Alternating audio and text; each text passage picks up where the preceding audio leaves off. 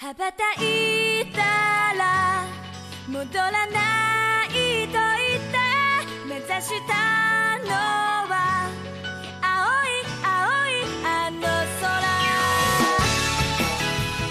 Fala, taqueiras otaqueiras! Seja bem-vindo a mais um Otaqueira Cast, seu podcast sobre animes, filmes coreanos e aoi, tudo que for oriental você encontra aqui. E no episódio de hoje, vamos mais uma vez acordar cedo e colocar nosso uniforme de trabalho, porque estamos aqui para falar da terceira temporada de Agatsuko. E para me ajudar a fazer esse relatório, temos ela, a nossa coordenadora chata, que todo mundo fala mal dela pelas costas, Jana Monteiro. É bom saber. Então, gente, olá pessoal. Essa é a minha nova meta de relacionamento: encontrar alguém que me ajude a socá-lo de volta. E temos ele que falta trabalho para gravar podcast, Mestre. Olá pessoal, aqui é o Mestre e Raida. Larga de ser otário, Raida.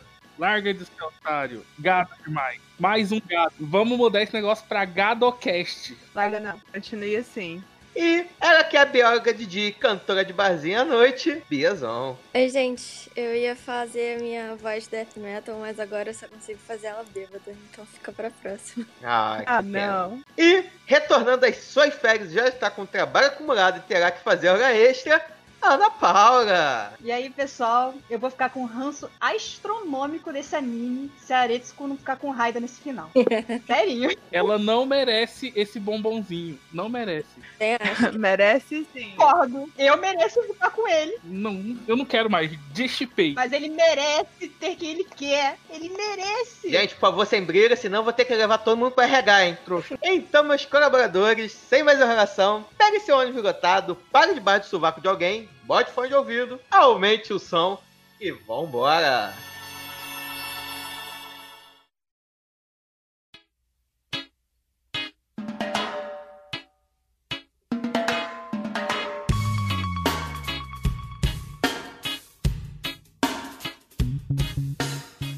Então, meu povo, mais uma vez estamos aqui para analisar a terceira temporada de Agretsuko, esse anime que foi uma grata surpresa.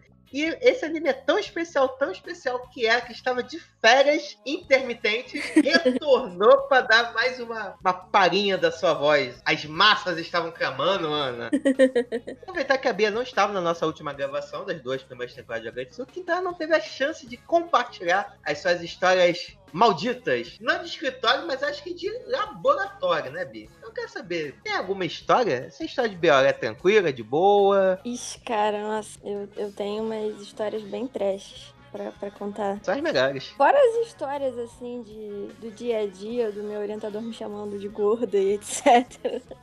E dos cafezinhos coercitivos, segundo a- uma amiga minha, que a gente é obrigado a tomar com, com o orientador. Mas, cara, eu já passei uns perrengues. Teve uma vez que a gente tava descendo a serra, é lá de Mauá, que a gente tava numa, numa coleta. Aí, cara, o, o, dire, o diretor, o motorista, ele era muito louco. Só tem um motorista maluco naquela faculdade. Porque a gente aluga. Aluga não. A gente reserva os carros da UFRJ. E aí a gente faz as viagens de campo com eles. E aí os motoristas, eles são contratados da UFRJ também, né? Só que, cara, só tem gente surtada, assim. Era, era um motorista que ele não sabia ler e ele era meio cego. Boa. E ele dirigia a, tipo, 150, cara. 160 quase por hora. E aí, o, o freio, ele meio que esquelou demais, assim, porque ele não tava usando freio motor, né, pra descer. Ele tava usando freio. E aí, tipo, o freio esquentou demais. Daí a gente meio que quebrou a van. Quebrou, entre aspas, né? Mas a gente teve que descer, ligar pro seguro, esperar o seguro chegar e tal. Aí, na hora de, de voltar, a gente é, demorou umas três horas pro, pro carro chegar. Aí quando chegou, a gente teve que ver quem que ia ficar com Giovana. Coitado, Giovana, um técnico do laboratório. Só que ele é muito chato, coitado. Aí a gente teve que tirar para o ímpar pra, pra ver quem ficava com, no carro do Gilvan e tal. E graças a Deus eu não fiquei. Sucesso. Teve outra vez também que é, a gente ficou num. A gente tava viajando pra Goiás, inclusive. Pro Goiás. Coletando. Aí a gente ficava numa, numa cidadezinhas pequenas, num desses hotéis de caminhoneiro e tal. Aí eu tava dividindo um quarto com um amigo meu, com meu orientador até, inclusive. Cara, o hotel, é, não sei se vocês já ficaram em quarto desses de hotel, mas que o vão é, entre o banheiro e o quarto, ao invés de deles fazerem um vasculhante para ter circulação no ar, eles só não completam é, o teto entre o banheiro e o quarto. Então, tipo, tem zero privacidade. Meu Deus. Nossa. Privacidade. Daí eu, eu mandava o meu amigo sair pra eu fazer minhas necessidades humanas.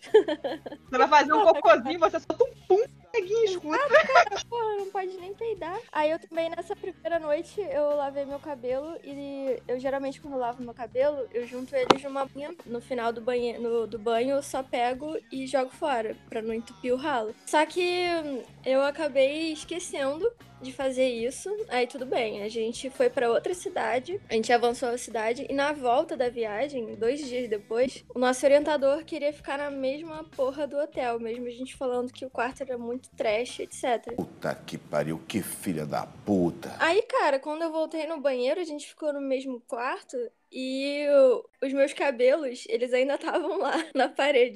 Ai, que nojo. Eu sabia que eram meus porque os meus cabelos eram coloridos na época. Então, tipo, tinha cabelo azul, rosa. Imagina o resto de mais quem tava naquele quarto. Meu Deus.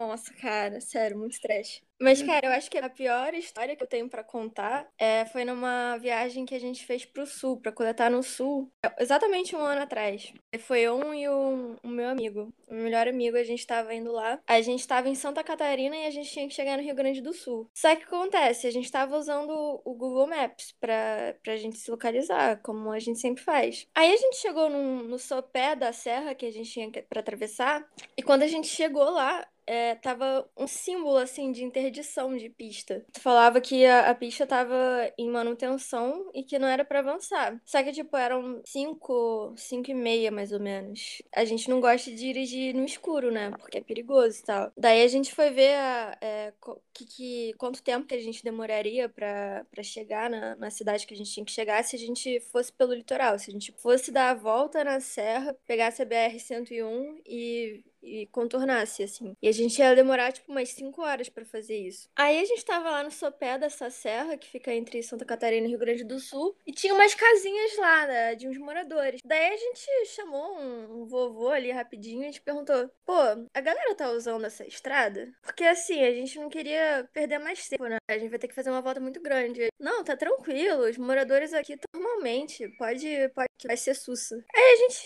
resolveu tomar uma decisão e a gente resolveu, ah, cara, bora, bora assim mesmo. É esse momento que é no jogo de terror, quando você toma a decisão que a borboletinha aparece. Tum, Exato, Efeito exato. borboleta. A gente foi subindo, é, no início da serra, tava ok. Assim, o chão tava naquela brita. Não sei se vocês sabem, mas antes de asfaltar, eles botam aquela britazinha, que é um monte de pedrinha solta. Tava Uhum, tranquilo. Uma merda isso. Mas a gente foi avançando e as coisas começaram a piorar um pouco. Porque primeiro que foi escurecendo, daí começou a, a uma chuvinha fina, começou a ter neblina. E aí começou a ficar cada vez mais precária. Tipo, o chão ficava, ficava cada vez mais inclinado, as curvas Nossa. ficavam cada vez mais fechadas, a pista ficava, ficava cada vez mais apertada e a gente chegou a um ponto que a gente não conseguia mais voltar, porque não tinha mais como a gente fazer um, um retorno, porque a pista estava muito, muito estreita.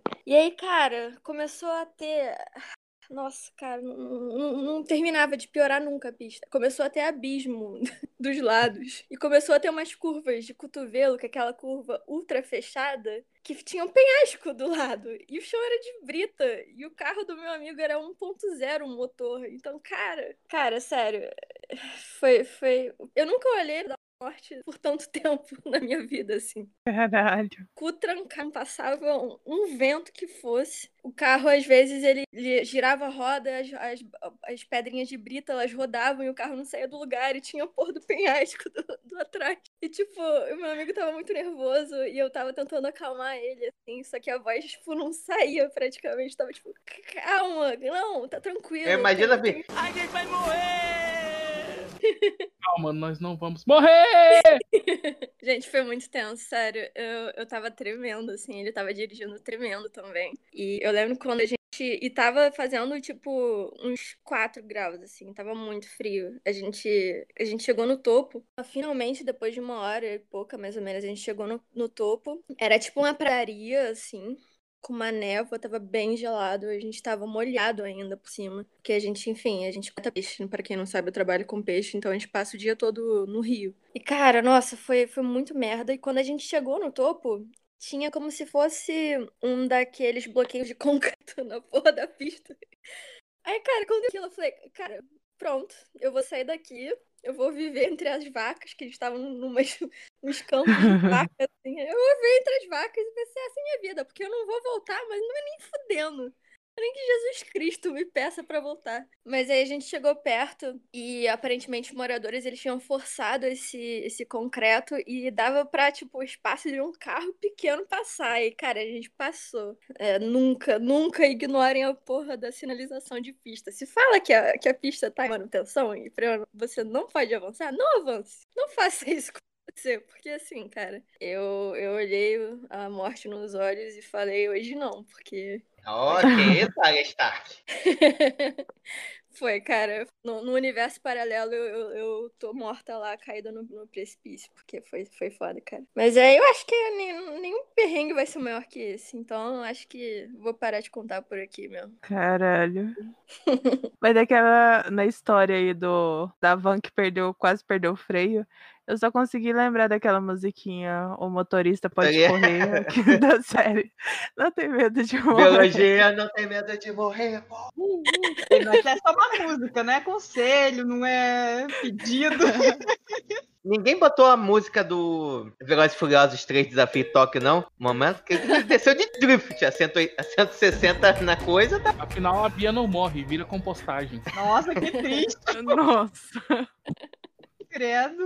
Ai, que horror. Não, gente, sério, é, cara, eu tenho, eu respeito muito estrada, porque cada perrengue que eu já passei. Eu quase já virei panqueca também em outra viagem lá pro Nordeste, que Caralho, B, muda de profissão, filha. Biólogo não sabia que tinha tanto risco de vida, não. Nossa, cara, o cara, ele forçou a ultrapassagem entre dois caminhões, cara. E numa vanzinha, assim, com o motor fudido. Nossa, cara. Esse, esse, também é, foi outra vez que eu vi a morte, mas essa vez foi rápida, né? Então a morte, se, se fosse pra morrer, ia ser rápido, pelo menos. Quer emoção? Venha fazer biologia. Mas vocês perceberam que todas as histórias, as tretas, não tem a ver com a bi biologia, tem a ver com estrada e motoristas inconsequentes. Sim. A biologia é o pretexto para chegar lá. É o pretexto. Ai, tá vendo? Por isso que eu parei de correr. Não corre, Jana. Ai, cara, depois de umas dormidas na estrada, eu parei de correr, porque.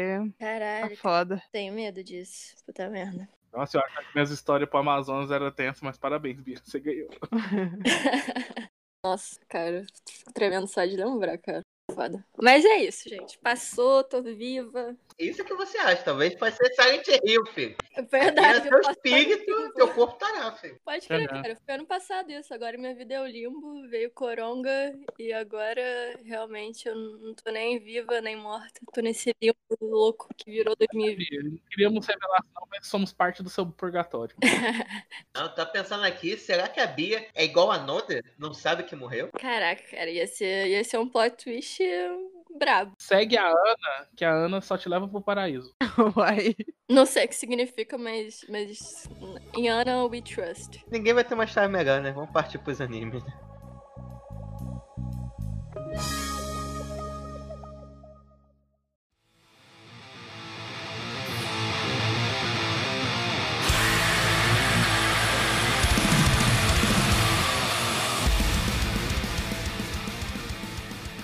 Então, gente, para lembrar os bons tempos, vou fazer um pouquinho a sinopse de Agretsuko. Um belo dia, a gente conhece a Agretsuko. O geral, assim, da, da história de Agretsuko é retratar um, um, ambiente de trabalho numa empresa, assim.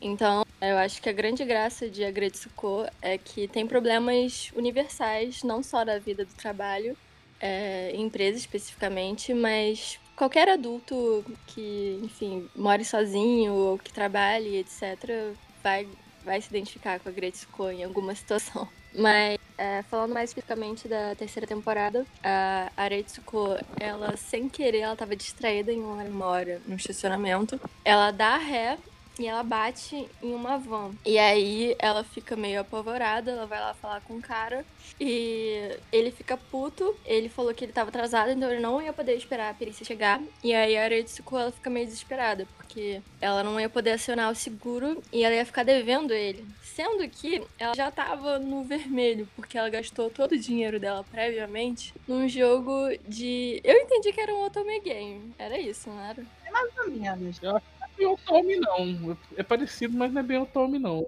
Não conheço muito, mas então não posso opinar. Ah, namoro virtual. É tipo um Tamagotchi, mas é o seu namorado, ao invés de estimação. Ela gastou, tipo, todo o dinheiro dela, que eu fiz as contas e convertendo pra ela, ela gastou 10 mil reais em skin pro namorado virtual dela. Então, todo o dinheiro dela ela gastou nisso. E aí, quando ela já tá merda, foi lá e bateu essa porra do carro.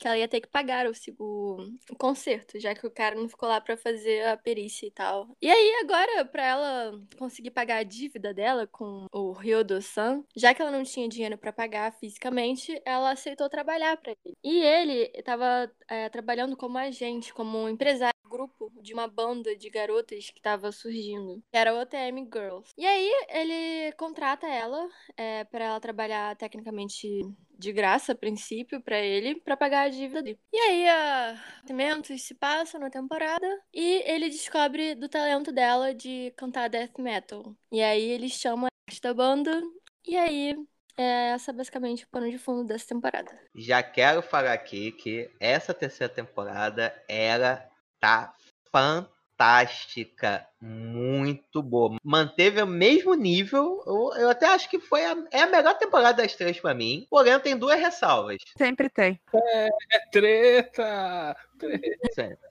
Um- Uma treta, vocês acabaram dando- spoiler lá na abertura do episódio ainda. A gente também vai discutir sobre isso. E a segunda, daqui a pouco eu solto a bomba.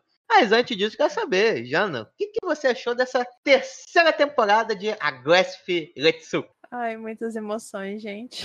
A Hitsukinha é um amor. Eu sou completamente apaixonada. Eu me identifico essa temporada. Ela foi tão levada pela onda. Tipo, foi pisada tanto, como sempre, né?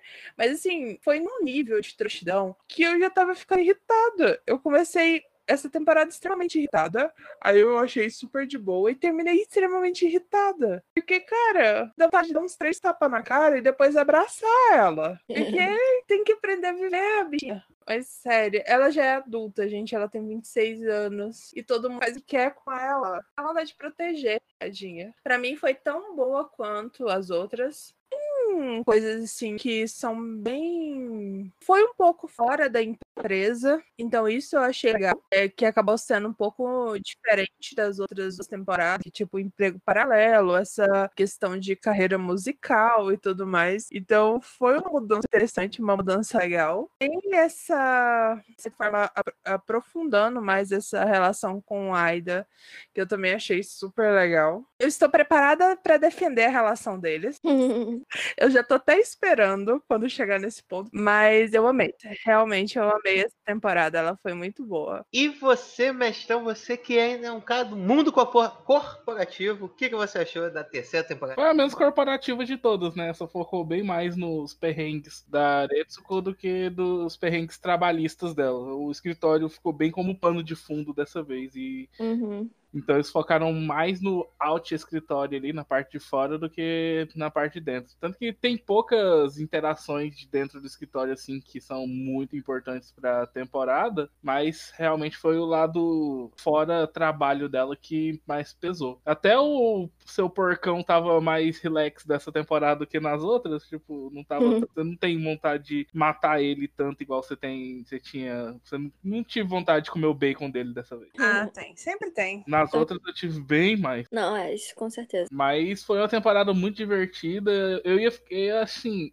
Achei que tava tendo uns plot bem assim, corrido e estranho demais, mas finalizou bem. Porque eu achei que ia ficar muito estranho se realmente ela terminasse como uma pop, uma J-Idol, assim, e fala, ué, eu assisti isso tudo pra ser a história de uma J-Idol, achei que era uma coisa mais. Tava que- querendo que fosse uma coisa bem mais cotidiana do que uma história, assim, tipo, do nada essas coisas acontecem. Gostei bastante do final. E pra mim realmente foi a melhor temporada das três. E você, Biazon, você que não é do mundo corporativo, mas o que, que você achou dessa Terceira temporada. Cara, eu acho que, falando em Agretsuko, assim, de modo geral, eu acho muito legal essa nova onda de animes que estão tendo, é, como Agretsuko e como Otakoi, de mostrar um pouquinho da vida adulta, assim, e mostrar que jovens adultos, eles, enfim, são praticamente crianças crescidas, assim, né? Que pelo menos eu acho que no Japão é, sempre teve uma visão muito forte de que uma vez que você casa, uma vez que você começa a trabalhar e tal, você vira um adulto responsável e você tem que ser, enfim, um, um modelo da sociedade perfeito.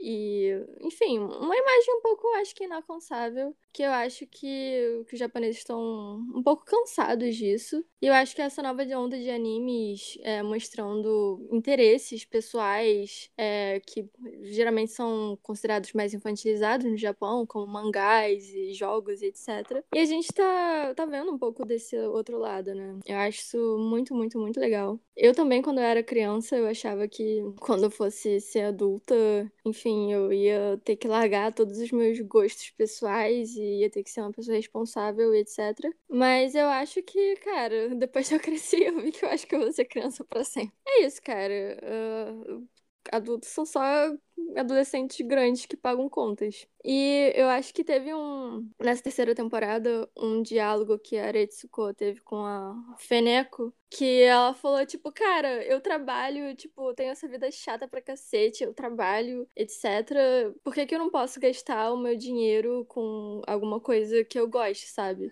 E eu acho que é bem isso, assim. É, eu acho justo. Tudo bem que ela exagerou na mão, né, de ter gastado 10 mil reais em um jogo só. Mas, cara, eu acho que a vida é curta demais também para você não se dedicar um pouquinho da sua vida que seja pros seus interesses. Eu já gastei, eu acho que se for somar tudo que eu já gastei com maquiagem, eu acho que já dá por aí também. Mas, cara, eu gostei muito dessa terceira temporada. Eu acho que não foi a minha preferida, porque eu gosto muito desse sentimento de me identificar, assim, na Aretsuko. Porque os trabalhos, os trabalhos, os problemas que ela tinha no trabalho, não, eles, eu acho que ultrapassam esses de ser só no mundo corporativo, assim. Apesar de não estar no mundo corporativo, eu me identificava bastante. Então, acho que eu tive esse sentimento de me identificar mais no começo da temporada mesmo. Que é quando ela gasta todo o dinheiro dela em uma parada idiota, entre aspas. Mas eu acho que eu gostei bastante dessa terceira temporada, ainda assim. Eu acho que especialmente porque é, a gente viu um pouquinho mais, acompanhou um pouquinho mais da vida do Raida, que eu amo, simplesmente amo. E eu, enfim, eu acho que a gente vai falar um pouco mais disso. E você, senhorita Ana, o que, que você achou da terceira temporada de Agretsuki? Assim, eu já tenho um carinho especial porque foi com esse anime que eu entrei para o grupo, né? Então, Oh. carinho. Mas eu tenho que mas eu concordo com vocês que essa terceira temporada tá bem melhor do que as outras. E pelo motivo que o Mestre deu. Pelo fato de o, o assunto dessa temporada ser mais do, dos acontecimentos fora do trabalho. Tem dentro do trabalho, mas é mais fora do trabalho do que trabalho em si. Porque, sinceramente, eu não me identificava tanto com a ambientação de trabalho dela que ela tinha ali, quanto muita gente tinha identificação. E você é, tipo, profissional liberal, né? Então, não convive com empresa e tal. Eu trabalhei num, num ambiente de trabalho, mas já até no meu ambiente de trabalho era totalmente diferente. Muito diferente. E agora eu trabalho, e há muito tempo eu já trabalho freelancer. Não tinha tanta identificação assim. Eu, eu buscava pontos que me identificava, mas nem, não tanto. Agora, esse é mais fora do trabalho. É mais ela procurando coisas pra ela se divertir, como ela tem o, o óculos de VR dela com o unicórnio delícia dela. Isso eu me identifico jamais. As coisinhas da vida que alegra, entendeu? A gente tem uma estantezinha de mangá, a gente tem uma estantezinha de mangá, tem uns joguinhos. Aí a gente pensa, ah, garota maluca gastando dinheiro com skin. Aí a gente vê nossos mangás caros pra cacete. Nossos joguinhos no computador, o computador em si. É, Já é uma identificação de gastar dinheiro com coisa que. Entendeu? opinião aí sobre isso é um pouco diferente, mas tudo bem. Não, mas aí cada um tem aquele, aquele tchan da vida que te deixa feliz, entendeu? O dela era o Não é mais, mas antes era. Eu entendo ela que ela querer gastar dinheiro com o boy dela. É dela, gente. Ficou na merda, ficou na merda. Mas era o boy dela. Mas eu fiquei mais com essa temporada. Eu achei mais divertida do que as outras. Não que as outras não tivessem sido, que também foram maravilhosas, carinho especial, entendeu? Mas eu gostei muito, minha favorita temporada. E eu não quero dar mais spoiler de nada que a gente vai desenvolver depois. Eu gostei muito é, é a questão da ligação da segunda com a terceira, que é exatamente essa questão dela gastar dinheiro no VR é uma consequência dela ter terminado o namoro, né, com o Aidano na segunda temporada, porque eles não batiam, o Aidano tinha uma visão totalmente diferente de mundo dela, e no final ela falou, não, essa é a minha vida aqui, e mostra ela sofrendo, e a forma que ela tem de tentar superar isso é ter um namorado virtual que acaba sugando o dinheiro dela quase todo. Ô, Júlio, qual que é o nome dele? Né? Aidano, né? Não, tá dando. Tá dando. Ah, é verdade. Lembra tá das piadas? É, lembra. Não, acho que o nome do namorado de- virtual tinha que ser Tá dando, que ela deu tudo pra ele, né? Deu dinheiro, deu roupa. É. Mas, gente, ele é um unicórnio, cara. Ela demorou, tá dando, agora tá demorando, tô recebendo. Nossa, as piadas só melhoram, meu hein? Deus. Tá melhor, né? Estamos indo pra sexta série, hein? Que isso? Tem coisas que não mudam, Ana. Você vai e volta as piadas. É só a ladeira que a Bia passou. Tudo bem, eu tô nesse nível também. Tranquilo. Cara, é, ela chegou ao ponto da inconsequência, né? Porque ela é uma pessoa que ela vive sozinha, é, trabalha, tem que pagar as contas, tem que pagar a casa, alimentação, tudo por conta. Ela tem a família dela, mas ela não depende dos pais. E ela tá tão perdida que ela simplesmente vai jogando dinheiro pro gigolô virtual dela e acaba, tipo, não tendo dinheiro pra comer, gente. Não, o que eu me surpreendi, ela tinha uma grana. Ela começou com 300 mil, ela tinha guardado. Bem que são 300 mil ienes. Mas é uma Sim. grana. Os 300 mil ienes é o 300 dólares, não é tanta coisa assim. Já tem que né? converter isso aí pra real, porque 300 mil parece muito, mas não. Cara, mas eu tinha convertido ontem, na cotação de ontem, tinha dado 10 mil reais, mais ou menos. O salário dela que ela tinha de 300 mil pra reais. Foi. Ela só tinha 10 mil? Nossa, a menina tá pobre. É bem mais. É muito mais do que É, porra. O dinheiro. Não, mas a questão é que o dinheiro lá do Japão, 300 mil, tipo assim, era classe média. Mas ela conseguia viver bem. Ela tinha uma grana É. dada que foi em um clique, em um CD de música. É, se for parar pra fazer de modo bem grosseiro essa conta, o salário mínimo japonês é 158 mil ienes, saca? Que- Porque lá como eles trabalham como horas trabalhadas, se for pegar por 22 dias por mês em 8 horas, daria mais ou menos 158 mil ienes. Então ela, ela ganhava mais ou menos dois salários mínimos. O japonês gastou um salário e meio com o bi- bichinho. Pois é, cara. E assim, foi muito inconsequente da parte dela. Assim, minha- meu pouco conhecimento sobre a cultura japonesa, eles têm muito isso de sempre ter uma reserva de grana Sim, é sempre ter é, esse cuidado de sempre estar super certo com as contas, sabe? Então eles sempre têm esse cuidado de pagar tudo direito e sempre ter uma reserva porque pode dar merda a qualquer momento. E lá eles não têm plano de sa é, não tem saúde pública, igual aqui no Brasil. Então se você ficar doente do nada, você vai gastar uma grana. Então sempre tem uma reserva de dinheiro porque pode dar merda a qualquer momento. Você pode perder seu emprego a qualquer momento. Sempre pode dar uma merda. E ela simplesmente pegou esse dinheiro e começou a colocar na cueca do, do Gogo Boy. Virtual, ele não existe ainda. E nem vice, E jogo, nem gente. viu o segundo chifre dele. Aí a gente não sabe. Cara, e o pior assim, que nem era tanto vício em jogo. Ela tava querendo fugir daquela realidade dela. Porque foi, por mais que ela tenha, ela que tenha terminado com o Tadano, ela só terminou porque os dois não eram compatíveis. A questão de ambições, de sonhos, de desejos, eles não eram compatíveis. Não é porque eles não se gostavam. Tanto é que os dois ficaram muito tristes com o final desse relacionamento.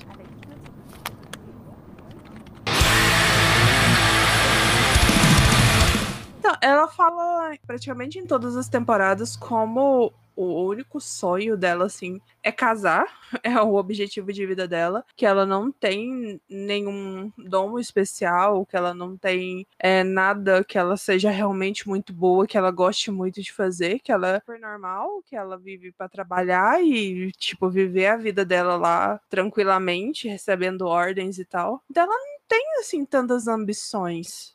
Não, é que eu acho que o sonho de vida dela não é casar pelo casamento em si. Mas é que ela ia poder parar de trabalhar se ela casasse, né? Ela, na verdade, ela vivia muito em conflito, porque ela não sabia bem o que fazer. Ela estava seguindo o padrão japonês, a cartilha do tipo, ah, Você vai trabalhar no escritório, seu emprego vai ser chato, você vai ganhar dinheiro, talvez você case com um marido rico, vai ter filhos e acabou. Essa vai ser toda a sua vida. Sendo que, desde a primeira temporada, você vê que ela não quer aquilo. Só que ao mesmo tempo ela vive no conflito entre tentar o sonho dela e se ferrar, e talvez ter que voltar para casa dos pais, que seria uma puta vergonha dentro da cultura japonesa, né? mesmo pra gente, né? Meio chato, né? Ou viver aquela vidinha e seguir, enterrar os sonhos dela. Mas qual o sonho? Porque ela, essa é a questão, ela não tem um sono. Ela não sabe. Ela não tem. Ela não tem um sonho, essa é a questão. É porque ela tem a vontade de sair daquilo, mas ela não tem um objetivo.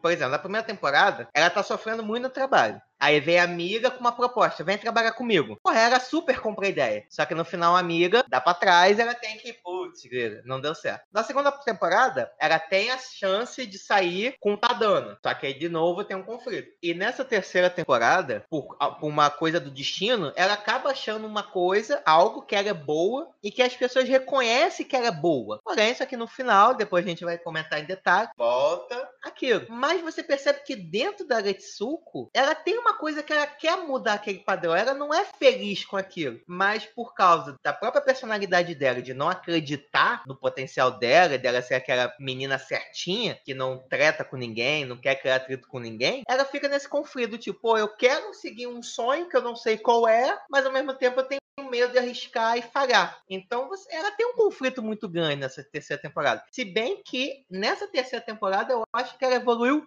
muito em relação as outras duas. Sim, é, no final o objetivo dela é só sair daquela empresa. Ela é infeliz trabalhando lá. Ela acaba, da primeira pra segunda temporada, ela acaba meio que aceitando que é o destino dela trabalhar lá e acaba se adaptando melhor e é, ficando até feliz de trabalhar lá, mas o objetivo eterno dela é sair de lá porque ela odeia tudo.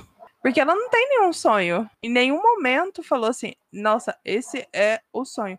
O máximo que uh, apresenta pra gente durante essas três temporadas é o sonho de. É o objetivo dela de agradar as pessoas. No final é isso. Ela quer agradar as pessoas, se sentir bem por isso e meio que ser elogiada por isso, sabe? É porque ela, ela tá fazendo as coisas certas. Mas o que eu acho que é legal de Agretsuko é que eu acho que é, a Agretsuko, essa infelicidade que ela tem nessa vida corporativa, não é só dela, assim. Eu acho que o que torna o Agretsuko tão bom é que acho que todo mundo da nossa geração, a, a gente não quer só sobreviver e trabalhar com uma parada que a gente não gosta para conseguir pagar as contas no final do mês, saca? A gente quer ser feliz também, só que é, é muito frustrante, tá? Todo, toda uma geração tá muito frustrada com esse tipo de vida, porque é uma vida muito maçante. E essa vida de escritório, de trabalhar numa parada que você não gosta, mas ao mesmo tempo você quer a segurança que um trabalho fixo te dá, né? Então, eu acho que essa indecisão na cabeça dela, que o Júlio falou, ela é muito válida, assim, e eu acho que quase todo mundo consegue se identificar, sabe? Também tem a parada da idade também, né? Que ela chegou, chegou nos 25, a pessoa tem que ter na cabeça, ah, já quero casar, tem que ter isso, tem que ter aquilo. Como se tivesse prazo de validade, ó. Uhum. Passou dos 26, acabou a vida, hein? Vamos ter tudo pronto até certa idade. Sim. E ela não tem. E essa questão da idade, que até mesmo quando ela é convidada para fazer parte do grupo Idol, ela fala isso. Ah, mas eu já tenho 25 anos, eu não tenho idade para ser idol. Oh, velho. E a Manaka quer ir e fala, tá, eu tenho 26, e aí? É, mas os asiáticos envelhecem diferente, hein? Porque, porra, é. ser idol com aquela idade ali, parecendo ter 15. Hum, estrecia. Tudo bem, a sociedade japonesa ela tem esse peso cultural muito forte, mas eu acho que você começar do zero, é, depois dos 20 e poucos, é uma parada um pouco pesada, assim, sabe? Mesmo pra, é pra gente que mora nessa outra sociedade. Então, sei lá, eu gostei muito desse diálogo, que é clichê, mas não é porque você tem uma determinada idade que a sua vida agora ela tá engessada, sabe? Eu acho que as pessoas vendem muito isso essa ideia pra gente e eu acho que não é exatamente assim, sabe? Eu acho que enquanto você tiver força e determinação, não é tarde para você mudar de vida. Muito do que a, a Hitsuka queria para ela, que no caso seria constituir família e, e, ter filhos e tudo mais, ser dona de casa e tal. Para ela também pesa muito a questão cultural e também essa questão de relógio biológico, né? Querendo ou não, mulheres têm prazo de validade, de certa yeah. forma. Para até tantos anos você pode ter filhos, até tantos anos uh, você pode engravidar, mas é gravidez de risco, quanto tem a idade certa para você ter filhos, para não ser uma velha com filhos e não sei o que, não sei o que. Sempre tem essas coisas chatas é, que são muito culturais e que acaba sendo enraizada na nossa mente desde sempre. Pra gente que é mulher, né, no caso. Então, desde sempre a gente tem isso na cabeça que tem que chegou a certo ponto, você tem que pensar já em ter filho, tal, tal, tal, tal, tal. E ela segue muito essa cartilha. E assim, eu entendi, gostei muito também desse diálogo delas e tudo mais. Só que querendo ou não, pode parecer meio babaca vou falar, mas querendo ou não, o estilo de vida, os caminhos que a Retsuko e a Manaka elas trilharam é diferente. Porque assim, por mais a Manaka tenha esse sonho de ser idol, não sei o que, não sei o que, mas fora daquilo lá, ela não tem um emprego estabelecido igual a Retsuka, que trabalha numa empresa, que é assim, o sonho de todo o japonês é, é sair da escola, da universidade e ser efetivado numa empresa. Ela está trabalhando em um combine, é, acaba sendo trabalho de meio período e tal. Então elas têm um estilo de vida totalmente diferente, né? Então é como se a Retsuko tivesse uma vida mais adulta do que a Manaka. Vocês entenderam o que eu quero dizer? Sem parecer tão babaca. Sim, mas eu vou botar o seu babaca de qualquer jeito. Não, mas eu concordo. É porque a, a Retsuka ela tem mais a perder do que a Manaka. Ela pode largar aquele emprego de meio período, se dedicar a ser uma idol. Se não dá certo, ela volta para o emprego de meio período. Mas agora, é ser efetivada numa uma grande empresa e ter aquela estabilidade, ter aquela segurança, é uma coisa complicada de você abrir mão. Porque, querendo ou não, a partir do momento que entra numa empresa como a da Retsuko, é algo que você já pensa num plano de carreira, de você estar tá lá até aposentar por mais que hoje em dia seja meio estranho você pensar em entrar numa empresa e ficar lá até aposentar, como era na época dos nossos pais e nossos avós, na cultura japonesa ainda é algo muito comum. E essa segurança que faz a Retsuko sempre ficar nessa dúvida se ela vai é, largar aquilo tudo ou não, né? Mas eu acho que nessa temporada ela, ela tem um diálogo com o porcão que ela mostra que ela tomou a decisão dela, né? Que ele pergunta pra ela, ah, cara, quando chegar a hora, o que, que você vai escolher? Ela falou, ah, cara, quando chegar a hora, eu vou pedir minha demissão.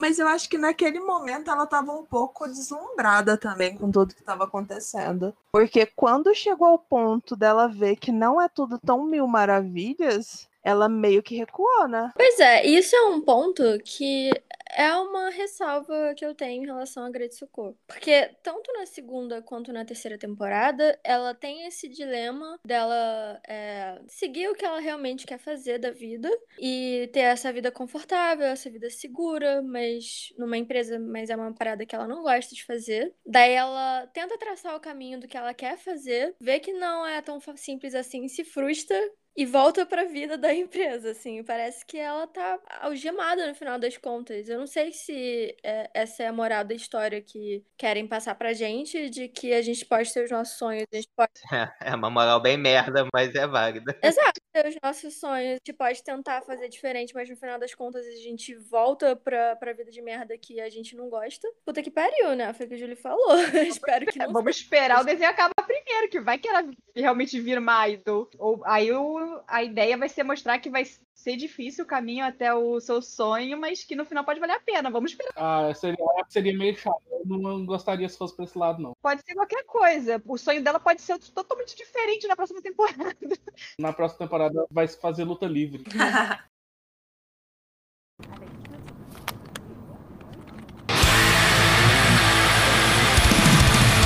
Mas assim, gente, uma coisa que meio que me irrita um pouco, não do anime em si, mas eh, das situações em que ela acaba se encontrando, é que assim, nunca é uma decisão dela. Parece que sempre ela tá meio que sendo levada pela onda, sabe? É meio que obrigada a fazer as coisas. Na primeira temporada ela realmente estava muito infeliz. O porcão era o demônio na Terra infernizava a vida dela de todas as formas possíveis. Então ela já estava no limite. O negócio da amiga dela acabou meio que sendo só um escape para ela. Porque ela estava procurando qualquer coisa. Ela queria casar para poder sair de lá, ela queria trabalhar na empresa da amiga para poder sair de lá. Então, o intuito não era um sonho dela, não era um, nenhum objetivo, ela só queria sair de lá, era a única coisa. Aí na segunda temporada ela se apaixona realmente pelo Tadano, tem toda a história deles lá bonitinha. Eles realmente estão lá felizes, só que assim, ela vê nele também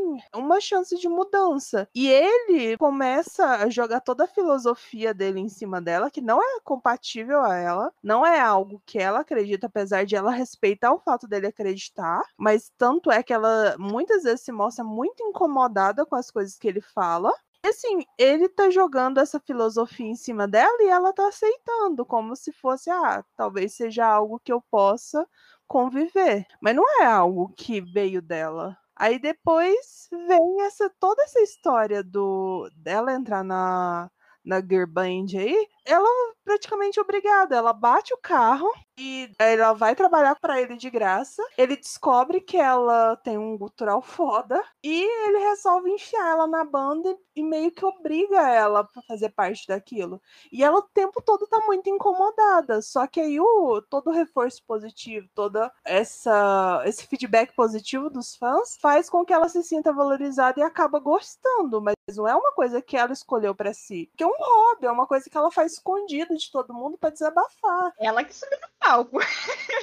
É isso que eu ia falar. É, ele botou a música pra tocar. Você não quer participar? Tá bom. Aí botou a música pra tocar. Não quer, não quer subir? Pô, você vai deixar o velho o tempo todo pra acontecer, tipo, acabar e dar, dar ruim? Eu acho que ela não teve tanta escolha assim naquela, naquela hora e foi bem ah acaba assim, por mais. Pessoas trouxas é uma coisa de responsabilidade afetiva. É um senso de responsabilidade meio ridículo que ela realmente acha que tem responsabilidade pelos sentimentos das pessoas e pelas consequências de certas escolhas. Então, por exemplo, é, se ela não subisse naquele palco, ia ser muito prejudicial para aquela banda. É. E ela não queria ter na consciência de que, por conta dela não subir no palco, independente de qual motivo motivo que fez ela chegar até aquele ponto. O fato dela não subir no palco e ser o, algo que vá prejudicar a banda fez com que ela subisse. Então ela realmente foi obrigada, porque ela não conseguiria dar, lidar com a consciência dela. É uma coisa dela, poxa.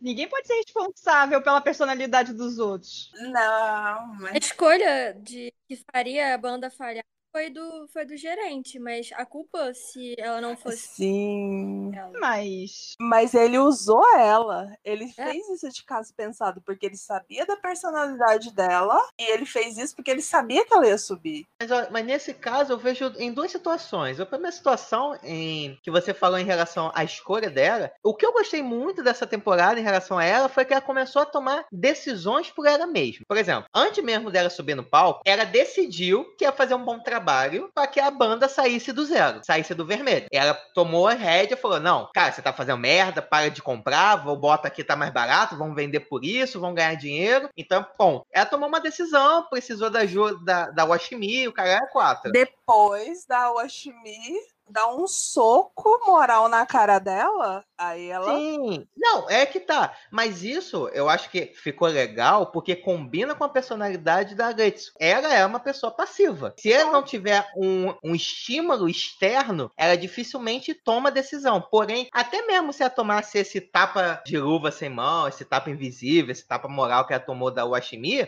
querendo ou não, ela tomou a decisão e começou a bater de frente. Tava fazendo um bom serviço. A questão dela fazer o canal no YouTube para ensinar como fazer gutural. Ela viu que, pô, aquele estagiário tava começando a dar certo, fazendo o job dele por fora, e também tomou a decisão. Ah, vou fazer aqui meu canal, vou ver como é que é. Tô precisando de grana, não tem nada a perder. Ela tomou a decisão de fazer o canal. Essa decisão dela subir no palco, de fato, o cara botou meio que uma faca quase no pescoço dela. Falou, ó, ah, cara, se não for, vai dar merda, vão perder fã. Ela foi lá e fez. Pum. Mas ela podia ter ficado de, de fora disso. Por mais que ela fosse. Na verdade, o meu ponto nessa questão é o seguinte: Existem coisas na vida, fatos são externas. Não é simplesmente uma decisão nossa, é uma oportunidade que surgiu, forçado ou não, pô, deu certo. Ela abraçou a causa e tava dando certo. Ela tava mandando muito bem. A banda cresceu muito com a adição dela. E até mesmo de aprender, ela tava se dedicando naquela parada. Então acho que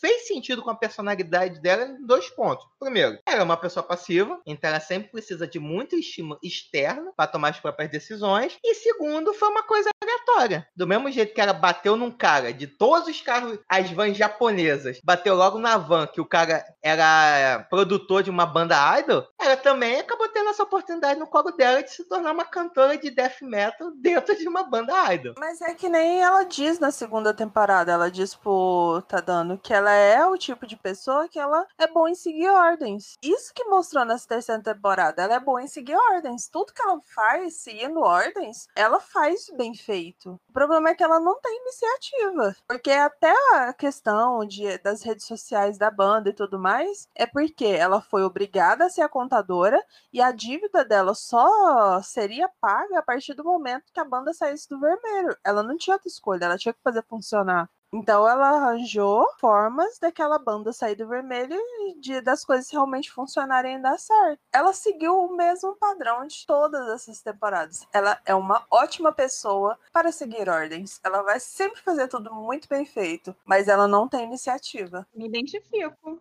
acho que a maioria das pessoas vai se identificar, né? Quantas coisas na vida a gente faz é, realmente porque a gente quer ou a gente faz no automático para suprir as, as, expectativas que a sociedade ou outras pessoas têm sobre a gente. Então, eu acho que eu concordo com você, mas eu acho que é uma parada que eu gosto porque eu me identifico, saca? Eu acho que é, é, é algo muito identificável, apesar de que a falta de ambição dela, de ambições maiores, é algo que incomoda um pouco, mas aí a gente tá tão acostumado a sempre esse pensamento de que a gente tem que construir algo maior, deixar um legado, que a gente não para pra pensar que pode ter pessoas que realmente só querem estar tá aí vivendo e tá ótimo. E tá tudo certo. Elas estão certas da mesma forma que as pessoas que querem deixar um legado estão certas também. As pessoas têm que entender que cada um é diferente, né? Mas eu acho isso incrível, porque, de novo, eu acho que isso é um pouco do, do pensamento da nossa geração, assim, tipo, cara, eu não não tenho grandes opções de, de ser o próximo prêmio Nobel, nem nada da vida, saca? Por mim, eu teria uma vida medíocre em termos de que não faria nada de grandioso, mas eu só quero viver a minha própria vida de uma maneira digna e fazendo o que eu gosto, saca? Porque, mas é isso, cara. Eu acho que é, a gente tem uma grande lavagem cerebral é, que a gente tem que pensar muito grande, a gente precisa ter muitas ambições e etc e tal. Só que cada vez mais a gente vê que é, essa ideia que a gente foi vendido pra gente não é exatamente verdade, sabe? Não é porque você se esforçou pra caralho que você necessariamente vai ter um grande sucesso. Se você quiser, se você se esforçar, se você treinar, se você entrar de cabeça, se você se concentrar, nada garante que você vai conseguir. E eu gosto disso também. Eu gosto dela, da falta de ambições dela, porque é isso, ela só quer ter a vidinha dela e fazer o que ela gosta de fazer. Vai parecer uma pequena crítica, mas não é. Eu juro que dessa vez não é. Mas eu vejo isso de uma forma muito positiva apesar de de vez em quando dar vontade de dar uns tapa, é no Master. ele ele é muito de boa com tudo. Realmente ele é muito de boa. E ele conseguiu estruturar bem a vida dele, apesar de uma, uns e outros per percalços e tudo mais. Ele consegue viver muito de boa e fazendo as coisas que ele gosta, sabe? Eu acho isso muito massa. Aí às vezes eu tenho algumas críticas e eu fico enchendo o saco dele, mas quando eu paro pra pensar, é- certo tá ele, cara. Também acho, vida boa. É, basicamente a minha vida é assim, é o que eu sempre falo. Muita gente fala que tem um objetivo, assim, de vida e tudo mais, mas eu falo muito que eu tô na minha zona de conforto confortável, literalmente, saca? Porque tudo que eu queria era o quê? Um empreguinho legal, assim, no horário interessante pra mim, por exemplo, eu ficava acordado de madrugada, então, tipo, trabalhar de madrugada é bom pra mim, eu não tenho problema quanto a isso. Mas eu tenho meu emprego que eu gosto, recebo um tanto confortável, que não me deixa com dívidas e me deixa um dinheiro extra pra eu ter alguns luxos, como, por exemplo, pedir iFood quatro vezes por semana e comprar minhas, meus jogos na Steam de quando eu quero, sair com a cremosa de vez em quando, e, tipo, um dinheiro que não é muito dinheiro que eu falo, caramba, tô nadando em dinheiro, mas também não é pouco, tipo, socorro, estou aflito em dívidas. Graças a Deus hoje eu não tenho dívidas, minhas contas estão todas controladas e, tipo, sobra esse dinheiro legal. Daria, ah, Everton, mas esse dinheiro daria pra você fazer muita coisa. Daria, mas também, tipo, talvez essas outras coisas que eu faria com esse dinheiro me trariam um pouco de preocupação que eu não queria, saca? Tipo, ah, vamos, por exemplo, você pega esse dinheiro que você ganha, daria pra comprar um carro? Sim, daria. Mas, às vezes, tipo, é, é um objetivo mais pra frente, mas hoje eu tô tranquilo quanto a ter um carro, porque, tipo, eu tendo, hoje eu onde eu moro não tem garagem, por exemplo. Aí eu teria que alugar garagem, aí tem manutenção de carro, aí um pouco do meu dinheiro pros meus luxos diários teria que dedicar pra combustível. Então isso preocupação a mais, saca? Então, assim, eu tô numa situação que não é, assim, muito boa, mas que pra mim é bastante confortável. Eu acho que a gente tem que mandar as expectativas de que a gente tem que ser grandioso e a gente tem que ser empreendedor e esse tipo de coisa pra casa do caralho, cara. Exatamente. Se você tá bem, se você tá vendo convite, foda-se. Mas é claro também não é tão fácil assim. A pressão não some quando a gente fala isso. Claro. Porque você ainda tem aquele pensamento, porra, eu já tô com, sei lá, quase 30 anos. Eu sei que a idade da Jana não é essa, mas eu, na minha cabeça, ela tem minha idade. Aí a gente pensa, nossa, eu tenho quase 30 anos, meu Deus, eu, eu não fiz nada, eu não tenho filhos, o que é uma benção. E, tipo, a gente pensa, não faço nada. Moro com os pais, nossa, essa é a pior parte. Eu também tenho essas paradas. Não, a gente sabe na cabeça, tipo, não é pra se preocupar com isso, cada pessoa tem seu tempo, a vida é diferente pra cada um, mas a pressão continua nessa porra, entendeu? É um inferno. Então eu entendo que ela, a Retsuko se sinta pressionada a já ter um plano pra tudo, principalmente pô, que deve ser uma merda isso. Ter um plano pra qualquer, cada coisinha na vida, já pensar no casamento. Anos, cara, a mulher devia estar fazendo qualquer coisa que ela quiser. 25, na verdade, que acho que ela, ela devia estar viajando, se ela quiser. Tá jogando sem gastar todo o salário no, com, com o boyzinho dela, se ela quiser. Eu falo de um lugar extremamente confortável, com grandes privilégios, porque eu sei que para a maioria das pessoas não é assim. Mas assim, a, a minha família sempre me deu muita estabilidade, tranquilidade quanto essas questões da vida. Eu nunca precisei trabalhar até terminar a faculdade. Eu trabalhei fazendo estágio durante a faculdade, mas antes disso eu nunca precisei trabalhar. Eu sei que isso com certeza não é a realidade de a maioria das pessoas. Nunca tive essa questão de pressão para ter é, relacionamento, casar, ter filho. Nunca foi um assunto recorrente dentro da minha família. A única coisa que desde sempre teve essa conversa dentro da minha casa é que eu teria que fazer o curso superior. Então eu é, sempre tive na cabeça que eu teria que fazer faculdade, mas até dentro disso eu tive o, o privilégio de ter uma pessoa que pagasse a minha faculdade particular e tudo mais, um curso bom, uma faculdade boa. Então sempre teve essa tranquilidade. Então, por, por mais que a Ana ache que eu tenho 20 e poucos anos, eu, eu tô já nos 30 a mais, mas eu tenho uma estabilidade muito boa. Foi conforme, por mais que é, depois que terminei a faculdade, comecei a trabalhar,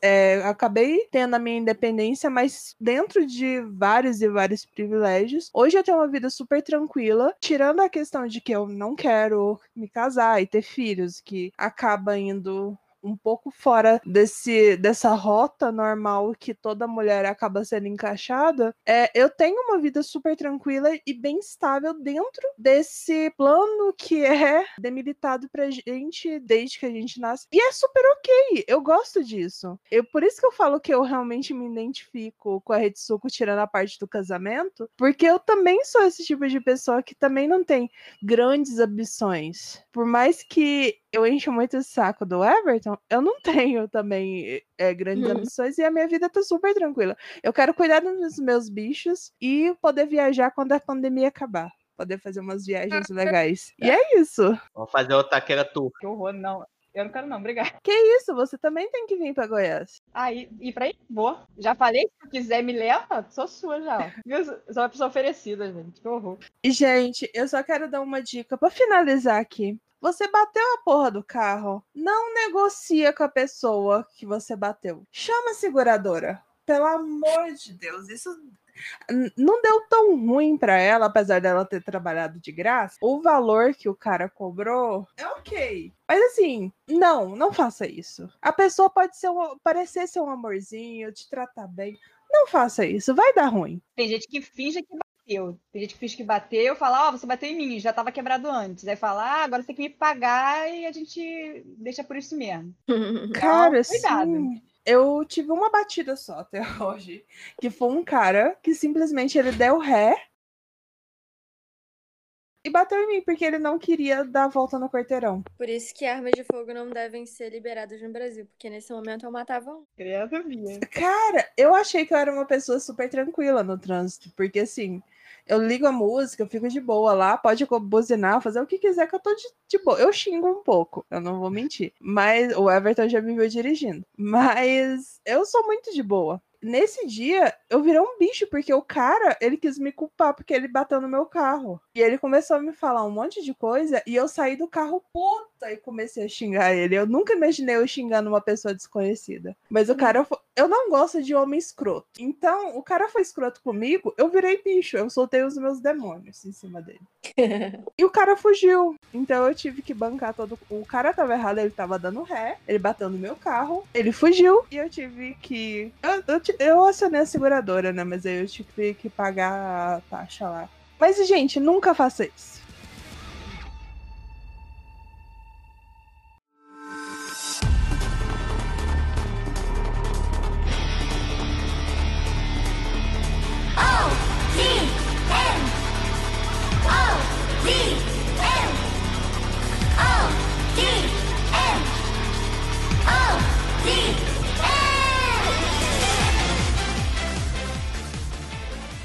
Acho que um outro ponto de, que vai ser de discordância aqui entre a gente é a questão do AIDA. Há uma divisão entre a gente aqui, então eu quero com- dar a palavra a ele, mestre, que já foi o primeiro a soltar os cachorros. Então, mestrão, o que, que você achou do AIDA? Gado demais ou um pretendente perfeito para Getsu? Pra mim, ele é um pretendente perfeito pra Gretsuko. Já que ele quer ser trouxa, deixa ele ser trouxa. Eu não vou me. Aceitei. tipo, beleza. Tinha um- uma menina que gostava dele, que tinha tudo a ver com ele, mas ele quer sofrer, quer ir atrás de quem não gosta dele. Deixa ele ir. Não nenhum. Pra mim, que ele que lute pelo. É, Marília mestre, Mendonça. isso aí, você nunca faria algo assim, né?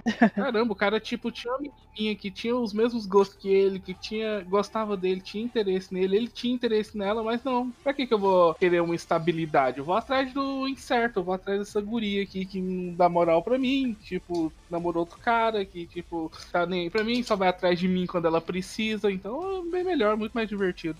Oh! Sentimento não funciona. velho. Por mim, eu quero que ele ter- termine tentando ficar com ela lá e até que ela aceite ficar com ele, que é o que a Gretzky fala, ah, é o que você, ele tá, ele tá afim de mim, então beleza, então eu acho que eu vou ficar com ele mesmo, é o que tem, então já que ele quer ser o, a última opção, então que ele seja a última opção dela. Cara, só faltou uma coisinha aí nessa sua lista da garota perfeita aí. É o fato dele não ser apaixonado por ela, dele não gostar dela, dele não ter interesse romântico por ela. As pessoas podem ser maravilhosas e você realmente achá-las maravilhosas e enaltecer todas as qualidades delas, só que você não sente nada. E é normal, cara, acontece. Fazer o quê? Cara, eu não acho que ele não sentia nada por ela. Eu acho que ele tinha Exato. interesse. Tanto que ele pegava refrigerante pra ela. Na hora que chamou ela pra ir pra casa dele, ele fez uma faxina de novo, uma segunda vez. E aparentemente ele, ele não lavou a porra dos copos, nem tirou a porra do paninho da pia. Mas eu acho que ele tinha interesse nela sim, mas ele também tinha interesse na Aretsuko. E eu acho que esses interesses que ele também tinha pela Aretsuko, aí eh, impediram que ele seguisse em frente. Não, ele era apaixonado pela Retsuko, né? Ele realmente era apaixonado e ele só achava a menina legal. Ele, tipo, gostava dela. É lógico que ele gostava da companhia dela, de conversar com ela e tudo mais. Só que quando foi pra ele agir, tipo, por reflexo mesmo, tá na cara que quem é- é a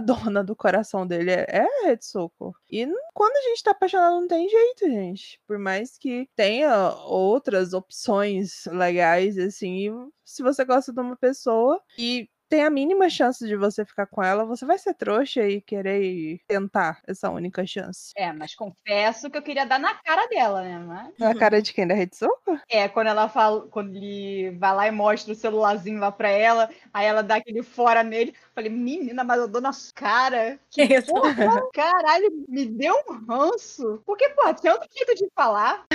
Mas ela já tava no limite dela, gente. Eu até que entendo que ela já tava no limite dela. Porque tudo que aconteceu nessa temporada inteira foi porque ela foi pressionada por outras pessoas. Não teve nenhuma coisa que foi é, algo que surgiu dela, sabe? Tudo aconteceu porque ela tinha gente pressionando que inferno foi a vida dessa menina essa temporada. Sério, eu tinha surtado muito antes se fosse ela. Porque ela tava sendo pressionada por todos os lados. Aí chega lá o cara que ela considera um amigo, que ela já deu um fora, que ela sabe que ele gosta dela. E vem pra cima dela, tipo, meio que empurrando o amor dele. Mesmo que não seja a intenção. O, o Aida é um cara incrível. Mas no momento que ela tá no limite do limite, que ela tava trancada dentro da casa dos pais, querendo desistir de tudo porque um cara tentou matar ela, cara, ela estourou. Não admito patada no Aida. Não admito. Gente, Não quero quando- saber se ela foi sequestrada, se pendurou ela de cabeça pra baixo por causa de fazer cosquinha no pé dela. Não tô nem aí. Ah, peguei ranço naquele momento. Quando a gente segura muita coisa e estoura, acaba sendo desproporcional. Tipo eu brigando com o Júlio. Sempre é desproporcional, porque ele me passa raiva. Mas, cara, pra mim eu nem quis dar tanto assim na cara da Eretsuko, eu fiquei com raiva. Mas na hora que eu quis realmente dar na cara de alguém foi no, no Raida. Quando ela tava na casa dele, eu dando um olho absurdo, sentada na cama dele, tipo, se inclinando e tal. E, Puta merda, cara, meu Deus. Ia beijar não ela. Ficar se esquivando, cara. Pior se ele tivesse beijado ela gostando da outra. Eu acharia bem pior. boas, cara. Pô, ele tinha interesse, bem ou mal, na, na, na Border Collie, na cachorra. Tipo, eu ia ter perdido a paciência com ele, ou eu teria ido embora, ou eu ia ter falado, querido, segurado a cabeça dele, eu quero te pegar, tô aqui te dando mole, vamos lá, vamos se beijar. Quero falar, ó, ainda gosto da outra lá. Quer me pegar assim mesmo? Porque ele, sabe, ele não disse nada. Ele encontrou com a Retsuko, não disse nada. E agiu como se nada tivesse acontecido. Esse foi o problema dele. Que, aí ela viu o paninho lá, viu que a mulher esteve lá, e ele tá agindo como se não tivesse. Ele não tinha que dar satisfação, né, gente? Exato, exato. Isso também eu acho que foi um exagero por parte dela. Parecia que estava escondendo. Mas pra tu ver, ela foi tranquilona. Depois ela falou: Ó, eu gosto de você, quiser ficar comigo. Ela não deu piti, ela não rodou baiano, ela não sequestrou. Não, ela é fada sensata. Eu não posso discutir, ah, porque foi exagerado. Foi, mas é o sentimento dela. E ela não deu patada, ela não fez nada. Naquele momento que a Inui ela se joga pra cima dele praticamente, ele tinha passado aquele momento com a Retsuko. Ele tinha, no final ele ficou todo alegrinho porque ele falou que ela era eles eram amigos. Então, ele tava mexido com ela, porque foi um momento legal. É, é uma coisa que ele ama e ele tava lá ensinando ela e os dois estavam super num momento bom, sabe? E depois ainda ter esse bônus de falar, ah, gente, eu tive que recorrer a um amigo, então ele já tinha falado que não tinha conseguido nem se tornar amigo dela e, tipo, ponto pra mim, eu sou amigo. E se ele tivesse ficado, sei lá, ficado todo mexido pela Retsuko, ele fingir que nada aconteceu e ter um- uma noite romântica com a Inui seria muito estranho, principalmente porque a gente Exatamente. tem essa personalidade do Aida, que é muito fofa, gente. Ele é um, um cara muito legal. Mas o corpo tem suas necessidades. Pô, ele é um cachorrinho, tá? Dava pra sentir que ela tava no cio, gente. Dá que ela queria. Aí que horror, tá, aí é- entra a sinceridade. Fala a verdade. Ó, eu ainda gosto da outra mima. Quer, quer se pegar? Quer, quer resolver o cio? Ah, mas não sei, eu acho que não precisa, não. Ah. Eu acho que primeiro encontro tá de boas, você. Porque você não tem nada, não tem nenhum vínculo com a pessoa. Se, tipo, tá, vamos começar a namorar? Aí sim. Ela tinha essa intenção com Aida. Não é tipo, ah, só vamos. É, amizade colorida, é só uns pega. Existia uma intenção de namoro ali. Mas ainda pode rolar entre você ter intenção com a pessoa e namorar de fato. Já não entendo esse povo do tipo, come... saiu duas vezes, tomou um cafezinho, já a próxima vamos namorar? Não, gente. Deixa rolar, deixa. O Raiden é muito sincero com os sentimentos dele. Ele parece, sei lá, um adolescente, gente. Ele é muito fofo. Na da cama realmente parece um adolescente, a reação dele. Vamos lembrar que são japoneses, hein? Sim, tem muito disso de orientais eles começarem a namorar super rápido, né? Tipo, se conhecer Sim. dentro do relacionamento e tal. E assim, ele tava muito dividido, porque é sempre vai ter isso. Eu aposto que todo mundo aqui tem uma história dessas de que você conhece uma pessoa super legal e você não consegue ter sentimentos por ela. Seria perfeito se você conseguisse, mas não, você não tem. Então eu vejo muito di- disso, sabe? Porque ele vê que ela é perfeita pra ele, então conscientemente o melhor pra ele seria ficar com ela, com a Inui. Só que ele tá apaixonado por outra pessoa, gente. É muito difícil de você desistir quando você tá apaixonado. Ainda mais quando é uma pessoa legal. A Ritsuka é uma ótima menina também. Não é uma pessoa escrota que trata ele mal e que, tirando nesse momento de raiva né, dela, mas ela não é uma pessoa que faz ele sofrer e tudo mais. Tipo, a única coisa que ele sofre é porque é um amor não correspondido. E isso já não é culpa dela, né? Ela não é responsável pelos sentimentos dele. E tá certo. Não, essa parte tá certa, não tem o que dizer. Mas o, o que eu fico chateado em relação à atitude do Aider é que é o seguinte: quando você chega a um ponto onde você encontra uma pessoa legal e você não dá nem a chance, eu acho que começa a ser prejudicial esse sentimento que você tem. Porque você tá muito mais apaixonado por uma idealização do que pode dar certo e você não tenta com a pessoa que tá do seu lado. Você sempre fica com esse imaginário do tipo, não, que se eu, quando eu namorar com a Retsuko, vai ser mil maravilhas, era a mulher da minha vida e coisa e tal. Aí brota alguém, pô, super engraçado, que tem o costume e o cara não, não tenta. Então eu percebi que, ao meu ver, quando você tá assim pra uma pessoa, é prejudicial. Porque você deixa uma oportunidade de você ser feliz passar por você ser apaixonado por uma idealização, por uma coisa que você não sabe. Então, por isso que eu fiquei chateado, porque eu tava vendo que o sentimento do Aida, pra ele, tava sendo prejudicial pra ele. Ele tava apaixonado por uma coisa que ele não sabe que a Getsuko é aquilo ou não. É o que tá no imaginário dele apenas. Sendo que a Inui tava ali do lado dele. Assim, eu acho que eu sou uma pessoa muito prática, hoje em dia, pelo menos. Então, cara, mesmo se eu fosse apaixonada por alguém, por todo o histórico de eu já ter me confessado pra pessoa e a pessoa, tipo, ter cagado, eu ia dar uma chance mesmo. Ia pegar a pessoa, ver, no que dá. E, sinceramente, você vai entrar num relacionamento com uma pessoa que tem tanto poder sobre você? Eu não. Hoje em dia, tô fora, cara. Não, eu acho que a chance de você entrar num relacionamento abusivo quando você sacrificou tanta coisa pela pessoa, eu acho que a chance de dar errado pra você é alta. Ele não sacrificou tanta coisa por ela. Assim, não tem um indício de algo abusivo. Ele simplesmente é apaixonado por uma pessoa que não. É, que um sentimento não é recíproco naquele momento, porque a gente ficou meio em aberto final, né? Mas é aquela coisa, ninguém manda no coração. Eu já seria totalmente contrário. Eu dificilmente eu ficaria com uma pessoa estando apaixonada por outra, independente de todos esses lados positivos. Eu, já- eu já tive, eu já tenho histórico de tipo de conhecer pessoas incríveis que não passaram de amizade, sabe? Porque Olha eu aí. eu não tava apaixonada.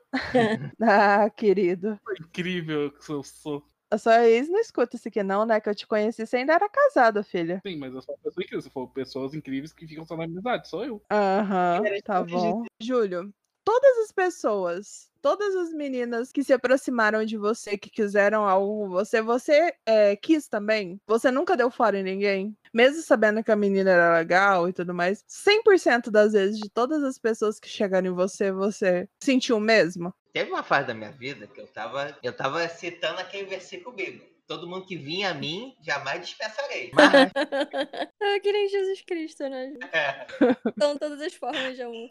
quem dá dispensa é médico. Meu Deus. Não, mas eu entendo, eu entendo esse ponto. Mas o que eu buscava fazer, dependendo achando o caso, eu dava uma chance, saía algumas vezes pra ver se rolava uma química ou não. Às vezes rolava, até começava um namorinho, mas enfim, não dava certo logo terminava. Mas quando eu via que não dava, cara, eu era sincero, sacou? Eu era sincero com a pessoa. Falei, cara, acho que vai dar certo, sou amigo, acho que a gente dá muito mais como amigo do que como um casal. Ele fez isso, ele saiu com ela, teve essa diversão, só não teve a parte, sei lá, carnal. Só não chegou a esse ponto. Mas ele tava realmente dividido, mas ele sabia de quem que ele gostava. Porque, assim, todas as vezes que ele tentava racionalizar, fazer a, lista de prós e contras lá, sempre dava que a Inui era a pessoa perfeita para ele, que era a pessoa que ele deveria investir. E ele continuava tentando, ele queria uma outra resposta. Não- Ele não estava querendo confirmar se ela era realmente a pessoa certa para ele. Ela, ele queria em que em algum momento a resposta mudasse, porque a resposta era outra dentro do coração dele. E não adianta quando você tá apaixonada pra- por uma pessoa, ainda mais uma pessoa que não te fez mal, porque aí entra tudo, isso que a Bia falou de um potencial relacionamento tóxico abusivo. É quando você não tem esse histórico, é muito difícil de abrir mão. Cara, ele passou cinco anos apaixonado por ela. O que me incomoda nesses casos é sempre essa questão da. Foda, quando fala de coração não, não dá pra ser racional, mas tentando ser racional, você tem ele que conhece a Há cinco anos e você tem alguém novo e às vezes você tenta colocar no mesmo patamar e não consegue perceber o seguinte, cara, eu não posso comparar uma garota de uma semana que eu tô conhecendo com alguém que eu já conheço há cinco anos e tive a chance de observar. Então é por isso que eu fico nessa questão, cara. Eu fiquei pensando, pô, dá uma chance, cara. Às vezes quando você conhecer e se você se abrir a grande questão é a seguinte: você se abrir. Ele estava fechado. Por mais que ele tenha saído com a garota, ele não se abriu para a oportunidade. Então, acho que se tivesse aberto o coração de fato, ele podia desenvolver sentimentos com as pessoas. E se você tá ouvindo, tá numa dessa, meu irmão, dá chance para alguém, abre o coração, deixa ver a outra pessoa. Não fica nessa idealização, é uma merda. Cara, não, gente, peraí. Muita calma nessa hora, porque às vezes você vai usar uma pessoa que tá totalmente inocente na história, que re- tá tendo Exatamente. sentimentos por você, e você não vai conseguir se jogar nesse relacionamento porque você tem sentimentos pela outra pessoa. E essa pessoa que você tá conhecendo agora, às vezes ela não merece isso. Ela pode ser uma pessoa tão maravilhosa quanto a Inui é, e ela não merecer não te ter por completo, porque o seu coração é de outra pessoa. Cara, mas acho foi um pouco do que você falou. Tipo, a gente não é responsável pelos sentimentos das outras pessoas, pela gente. Não, mas a partir do momento que você fica com uma pessoa tando, é, gostando de outra e não consegue se entregar é, por completo para aquela relação, você tá usando a pessoa. Você manter isso, eu acho que realmente é uma filha da putagem. Mas eu acho que você tentar. Se você não gosta de ninguém e nem da pessoa e você quer tentar, tranquilo.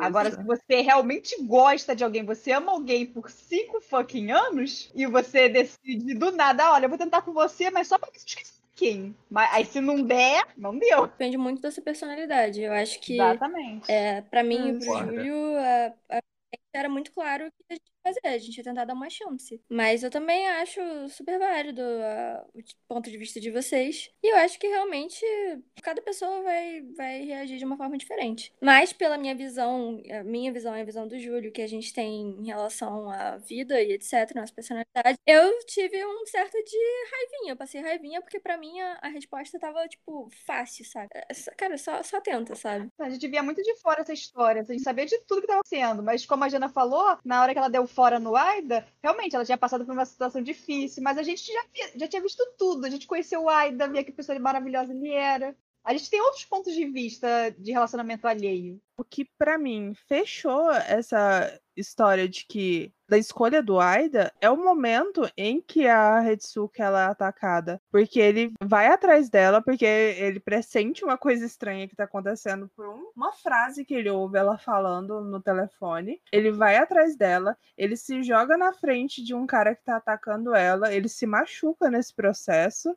E ele entra em total desespero quando vê ela desmaiada, começa a chorar e não sabe o que fazer, ao ponto da Inui ter que dar apoio para ele, chamar a ambulância e tudo mais. E ela entender que aquela é a resposta, porque ele realmente, ele é completamente apaixonado por aquela menina ao ponto de entrar em desespero com a chance dela ter morrido naquele momento, entendeu? Então, para mim, a resposta mais clara que aquela não existe. Ele realmente tá totalmente entregue ao que ele sente pela Retsuko. Mas eu acho foda que é uma situação muito extrema, velho. Sim, É, tipo, naquele momento tudo bem. Se eu fosse a garota, eu, eu ia entender o recado também e ia meter o pé. Mas eh, a minha questão é justamente na, na situação do apartamento dele foi anterior a essa situação. Mas é isso, cara. Eu acho que a gente pode passar a noite toda aqui eh, adicionando argumentos e não vai ter uma resposta certa ou errada, sabe? Exatamente. Mas é só um ponto so- sobre o, essa questão do apartamento. Se a Retsuko não tivesse ido lá e passado a tarde com ele, ele se divertindo e tudo mais, tocando baixo, guitarra e tudo mais, teria sido totalmente diferente. Provavelmente ele poderia ter dado a chance pra Inui naquele momento. Sei, não sei se ele teria dado a chance. Ele é Eu tenho certeza, por isso que eu fiquei meio assim, que tipo, a menina estragou o relacionamento do cara. nada. Porra nenhuma. Estragou, Mas não Ia ser uma relação bonitinha, nascer hienas com border collies a partir Calma aí, entendeu? calma aí. Se a garota fala, eu quero te ver tocando, filha, eu ia apresentar, sei lá, quando ela chegar, só estaria usando baixo e tocando, tá ligado? Isso que dá a gente gravar podcast com ataque desesperado e com nerds gamer desesperado, porque nunca tem a, a opção de não, de negar. Cara, mas, mas é porque eu acho que foi mais que isso. Eu acho que na, na cama, se ela segurasse a cabeça dele e beijasse ele, eu acho que, pra mim, pelo menos, foi claro que ele beijaria ela de volta. Pra mim, a parada é só que ele não tinha o menor jeito, assim, ele tava muito nervoso, muito desconfortável e, e sei lá, ele só não sabia o que fazer mesmo. Não, eu acho que era porque concordo, a não, Retsuko tinha é- passado. É, por conta da não. Retsuko. Bom, temos dois times aqui. Eu acho que todo mundo entendeu. Meu time é Retsuko, não tá, não tá cagando, desocupa moita. Não, o, o meu, meu time é que a Inui é maravilhosa. Ela merece alguém que goste dela por completo e que não esteja dividido entre ela e outra pessoa. E deixar o Aida decidir quem ele quer ficar, mesmo se a pessoa não quer ficar com ele. Ninguém merece ele. Deus.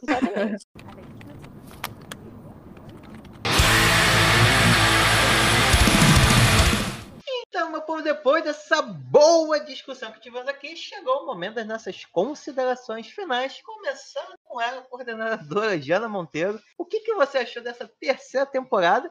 Perspectiva para uma quarta. Aonde você quer que a Retsuko vá parar? Nossa, pelo amor de Deus, que ela esteja namorando com a Raida. Coitado. Eu não quero mais ver ele sofrer. Ele é um neném muito lindo. Ele não merece isso. Mas, gente, ah, eu sou muito apaixonado por esse anime. Eu acho que todo jovem adulto acaba se identificando com uma coisa ou outra, mesmo tendo fazer feito parte desse mundo corporativo ou não. Mas os dilemas que ela passa e tudo mais, vai haver alguma identificação. Essa terceira temporada, eu fico um pouco dividida que eu gostei muito da segunda temporada também, mas o fato de ter saído um pouco desse meio corporativo foi muito legal. Então, eu acho que realmente a terceira foi a melhor temporada até agora.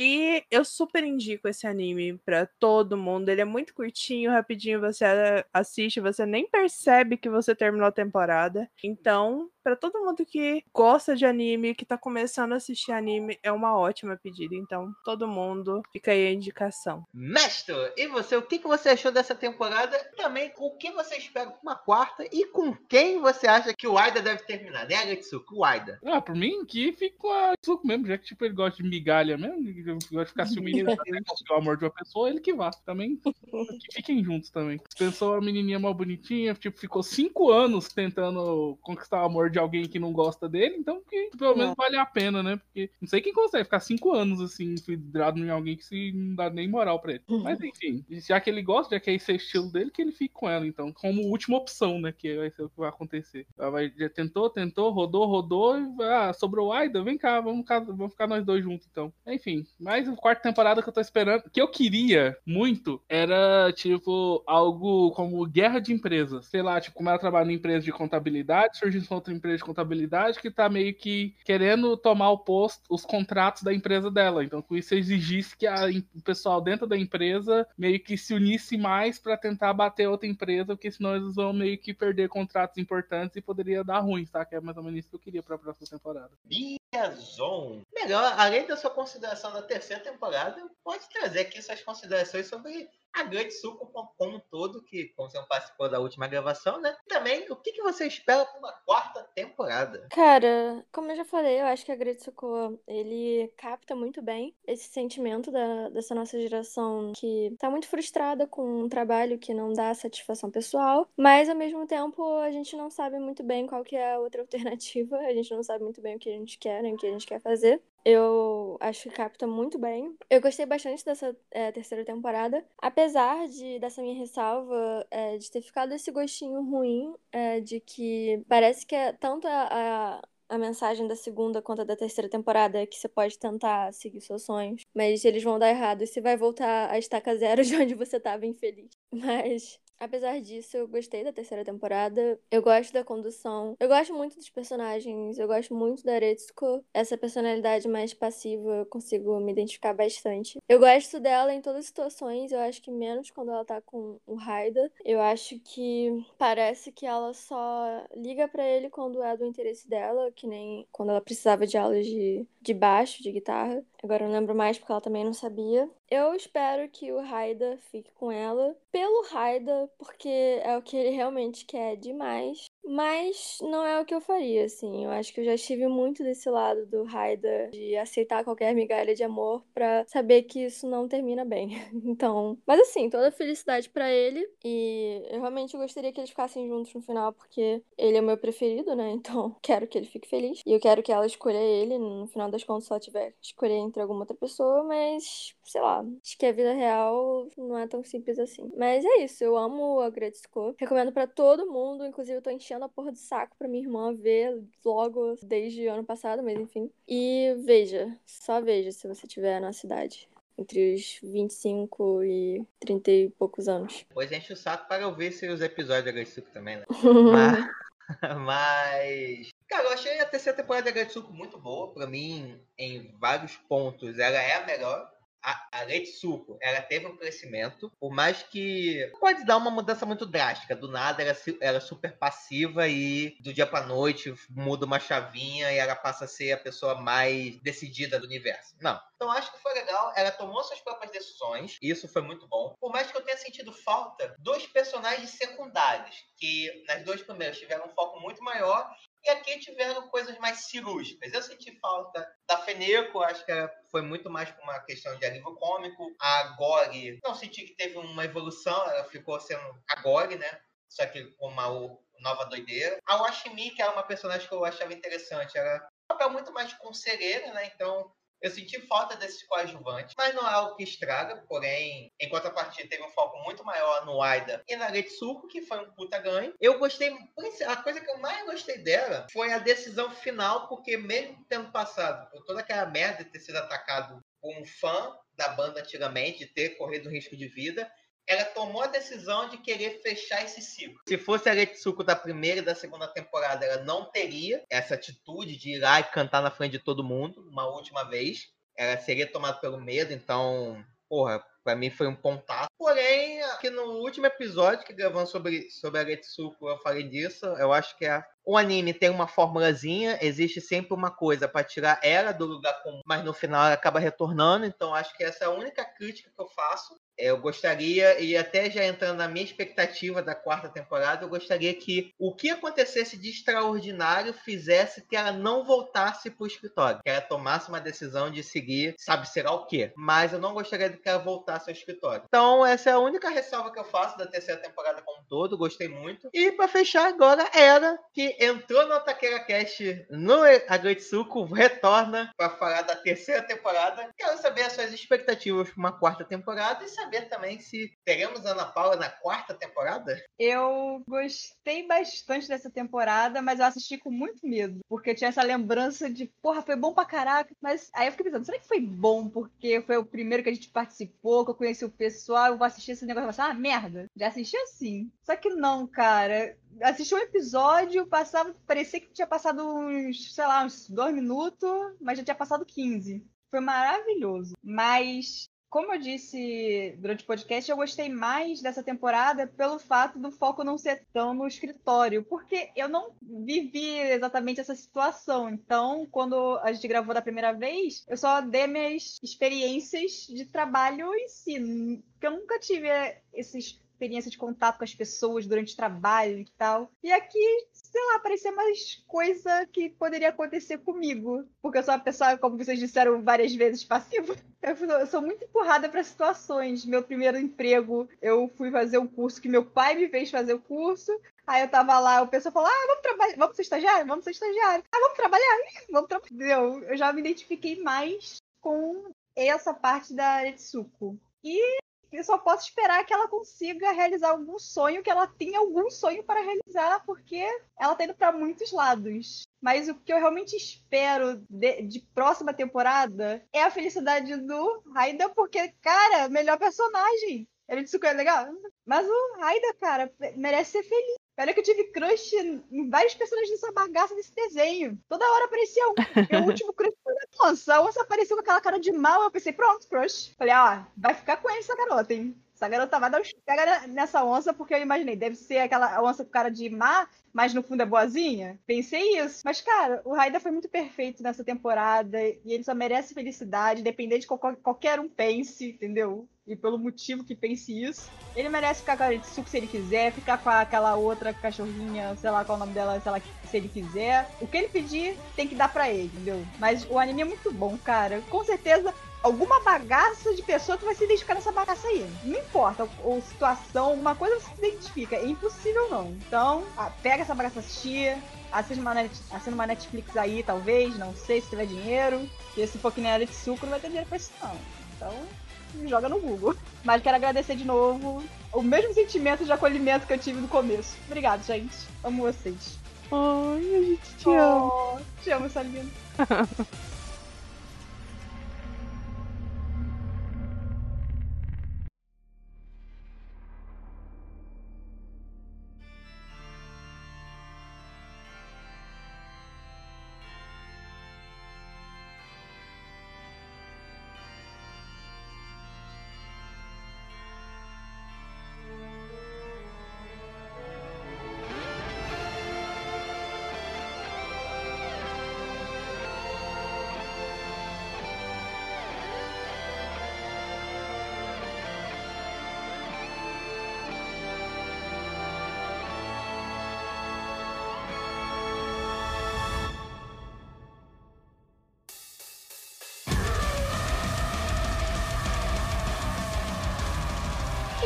Então, meu povo, muito obrigado por ter ficado com a gente até o final de mais um Otaquera Cash. E agora queremos saber de vocês. Gostaram da terceira temporada de Agretsuko? Concorda que o Aida deveria terminar com a Agretsuko ou com a Inui? Ou se você quiser contar alguma história de trabalho, quer falar do mal do seu chefe de uma maneira totalmente anônima, só mandar um e-mail pra gente através do otaqueracast.gmail.com ou mandar uma mensagem pra gente nas nossas redes sociais, no Instagram, arroba ou no Facebook, barra o Taquera Cast. Então, pessoal, muito obrigado por tudo. Até o próximo episódio. Valeu, fui!